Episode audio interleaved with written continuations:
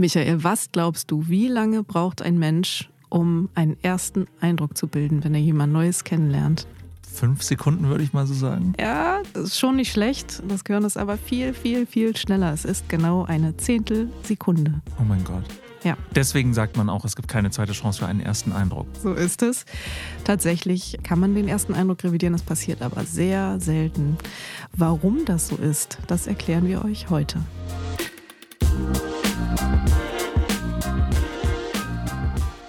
Dieser Podcast wird präsentiert von Spendesk, ausgezeichnet zum besten Fintech-Arbeitgeber Europas. Werde jetzt Teil der besonderen Unternehmenskultur von Spendesk und finde deinen neuen Job auf spendesk.com/careers. Herzlich willkommen bei Zuhören Karriere machen, dem Podcast, der dich in wenigen Minuten in deiner Karriere voranbringt.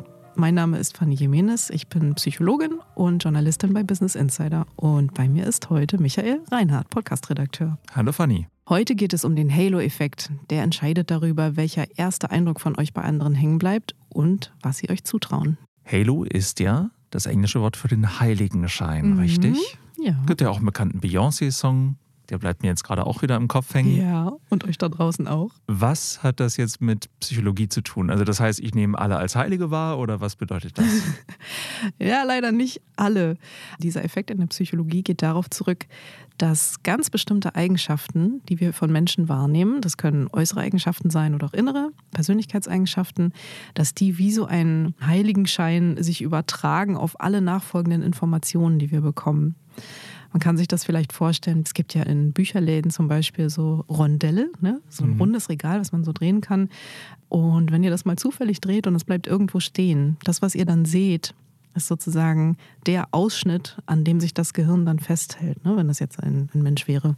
Und alles andere, was da auch noch mit drin steht in diesen Regalen, nimmt man wahr, es ist aber sehr am Rande. Deswegen hast du mich nach dem ersten Eindruck gefragt, weil das heißt, das, was ich zuerst über die Person denke, prägt mein Denken über sie weiterhin. Ja, so ist das. Also wenn ich jetzt denke, oh, die Fanny ist aber eine ganz Liebe, dann werde ich für immer denken, die ist eine ganz Liebe. Und das erklärt wahrscheinlich auch, dass wenn jemand Chantal oder Ronny heißt, dass wir dann eher den Personen nicht so viel zutrauen, oder? Ja, also jetzt hast du den Effekt ja sozusagen über die Namen gespielt. Das passiert auch. Also es sind Vorurteile in deinem Kopf, die dann da sofort aktiviert werden, die natürlich überhaupt nicht stimmen müssen. Es geht aber eben über alle möglichen Dinge, die du wahrnimmst. Also als allererstes hört man in der Regel nicht den Namen, sondern man sieht denjenigen, den man mhm. trifft. Das heißt, die meisten Untersuchungen zu diesem Halo-Effekt gibt es auch in Bezug auf Äußerlichkeiten. Also wie sieht jemand aus? Weil das ein ganz, ganz zentrales Kriterium dafür ist, welche Eigenschaften ich diesem Menschen dann zuschreibe. Ist das wieder einer von den neueren Effekten, die erst vor kurzem erforscht wurden? Nein, das ist ein ganz alter Effekt tatsächlich und es gibt unfassbar viele Studien dazu. Wenn euch das interessiert, lest da gern rein. Man kann unheimlich viel sich dazu anschauen.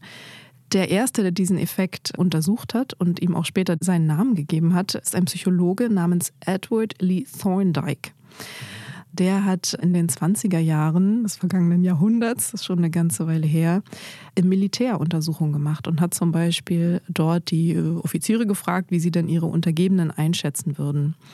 Und da ist ihm eher stichprobenartig und zufällig aufgefallen, dass die Soldaten, die besonders gut aussehend waren im klassischen Sinne und auch eine gute Statur hatten, also gerade gingen und so, dass die auch bessere Charakterzuschreibung bekommen haben von ihren Vorgesetzten. Ne? Also wer gut aussah, der war auch eher fleißig, der war auch eher schlau, der war auch eher lernbereit. Das war also eher am Anfang der psychologischen Forschung tatsächlich noch. Ja, das ist ein ziemlich, ziemlich alter Effekt.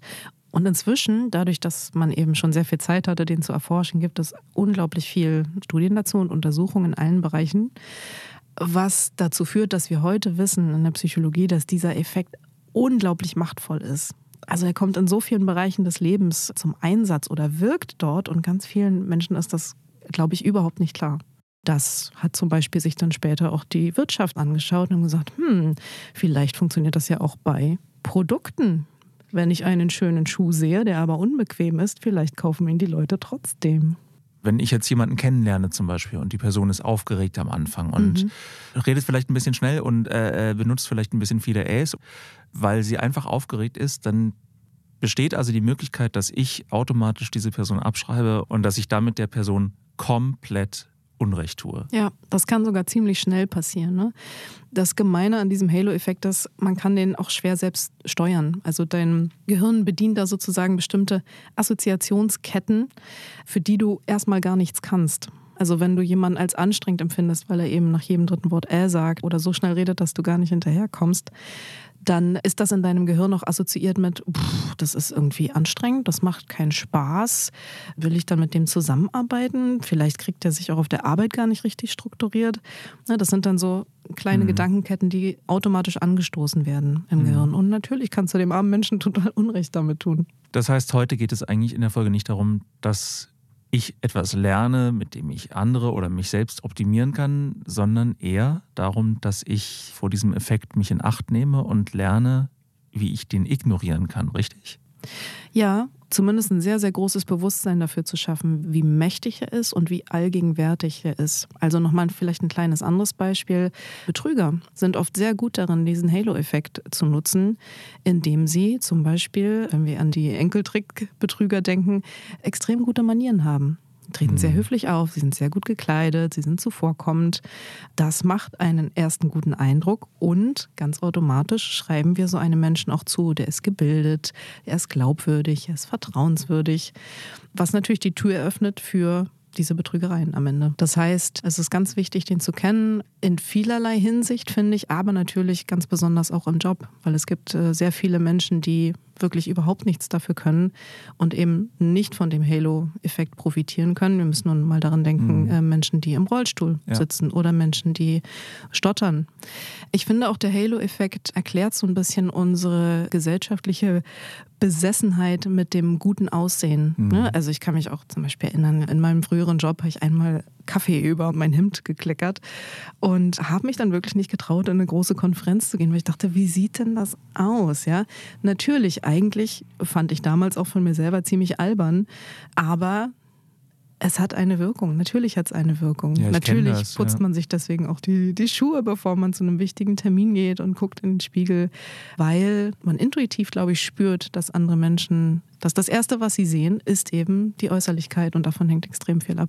Ja, ich kenne das. Ich habe ja auch Katzen und kuschel mal ganz gerne mit denen. Und manchmal, wenn ich in den Bus steige, habe ich halt noch so ein paar äh, Fussel an meiner Kleidung. Und selbst dann denke ich immer, oh Gott, was sollen die anderen Leute jetzt von mir denken?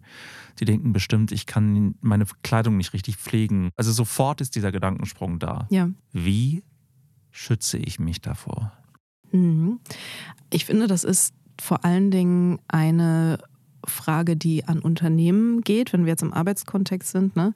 Wie können Unternehmen zum Beispiel sicherstellen, dass dieser Effekt in ihrem Recruiting-Prozess zum Beispiel nicht so eine große Rolle spielt da kann jetzt der Einzelne natürlich nichts machen, aber alle, die im Personalbereich arbeiten, alle, die Chefs sind selber, können da natürlich schon was machen.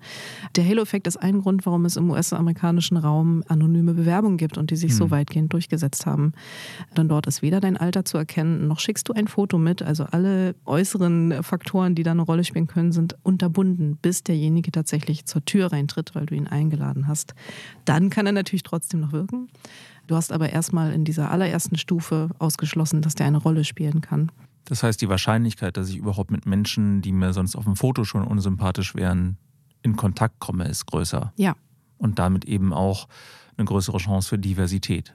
Ganz genau, ja. Mhm. Das ist ja eine klassische Maßnahme gegen Diskriminierung. In Deutschland leider noch nicht so verbreitet, aber vielleicht können wir ein bisschen dazu beitragen. Das wäre toll. Und eine weitere Maßnahme im Recruiting, die da auch sehr hilft, tatsächlich ist das Assessment Center.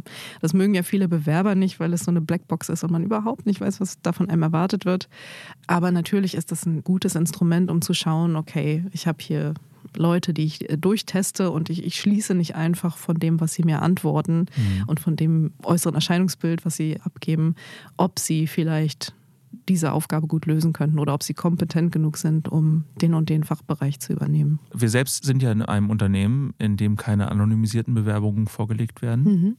Du bist aber trotzdem auch bei uns die Ressortchefin für das Karriereressort bei Business Insider und Du suchst ja auch ab und zu neue MitarbeiterInnen aus. Ja.